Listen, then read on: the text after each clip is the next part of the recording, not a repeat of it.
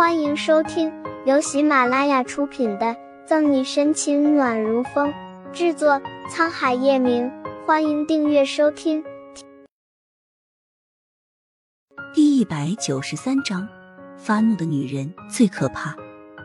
小弟也是关心则乱，不愿意离开，扯着沈西就一直说着有枪，有枪。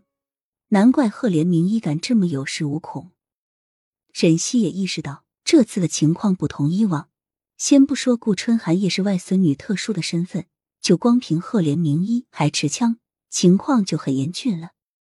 沈队，来之前得到沈系特殊任务的顾青跑过来，看了一眼叶晨玉后，就低声说：“通过反侵入里面的监控设备，赫连明一身上的枪是一 K 九幺二。”里面还有五个保镖，保镖。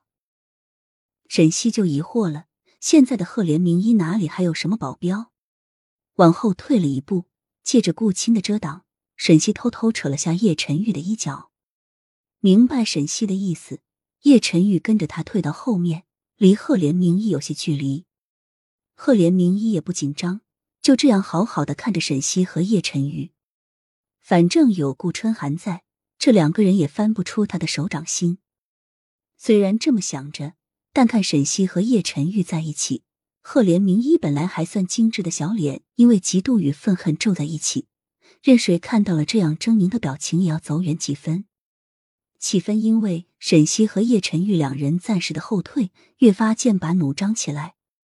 目前我所知的信息，还是只有赫连明一身上有枪，现在看来应该是手枪。不然他没有地方藏，但手枪只对近距离比较有威胁，想我们和他现在的距离是不会有威胁的。沈西皱眉，没想到到了现场，局势依旧让他摸不透。他的枪支应该是贺连晴半年前为他配的，没想到现在用上了。说起来，叶晨玉也是头疼，估计是自己警告贺连晴管好女儿的时候，他为了让贺连明医好霸王硬上弓，才为他配的。但是半年没有用过的手枪，按理来说会有比较大的几率，第一发子弹会卡壳，而且因为有后坐力，赫连明一第一发子弹很有可能什么也打不中。联系起自己临时搜罗到的情报，叶晨玉轻飘飘的就分析出了赫连明一的情况。沈西又一次被这个男人的智慧给折服，但因为他们之前刚刚闹了矛盾，沈西也只是在心里感叹一下而已。不过。还是急忙向顾春寒的小弟询问情况。赫连明一从抓你到现在有没有使用过枪？没，没有。他就是从袖口里突然伸出一把枪，指着我们威胁了一通，并没有开枪。哦，对了，他的枪应该一直都没有上膛。因为情绪已经冷静下来了许多，小弟也回忆出了更多有用的细节，这就好办了。沈西松了一口气，悬着的心也慢慢放下了不少。叶晨玉紧蹙的剑眉也缓了些，最起码有很大可能保住顾春寒的性命了。但还不等两人刚刚从提心吊胆中喘口气，赫连明依旧因为一直看不见他们两人，显得有些急躁了。黑洞洞的枪口从赫连明依的袖子里伸出来，他竟然现在就把枪拿出来了。赫连明依变得如此疯狂。让叶晨玉和沈西对视了一眼，都从彼此眼中看出了凝重。难怪说发怒的女人最可怕。谈判都还没有开始，武器就已经先出来威胁人了。这下的局势更加复杂起来。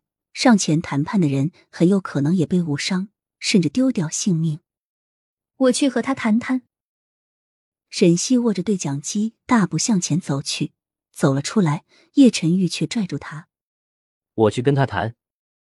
叶晨玉把沈西捞回他自己的队伍，脸上浮现出坚毅的神色。我是刑警队员，是我接的报警电话，就该由我去谈判。沈西有些气鼓鼓的，都这个时候了，这个男人还拦着他不让他去。你是在心疼我吗？男人带了几分邪性的话语，成功让沈西慌了手脚。怎么可能？只是因为这是我的职责而已，我不需要别人代替我去冒险。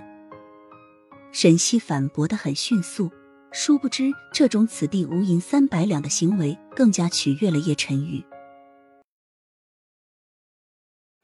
本集结束了，不要走开，精彩马上回来。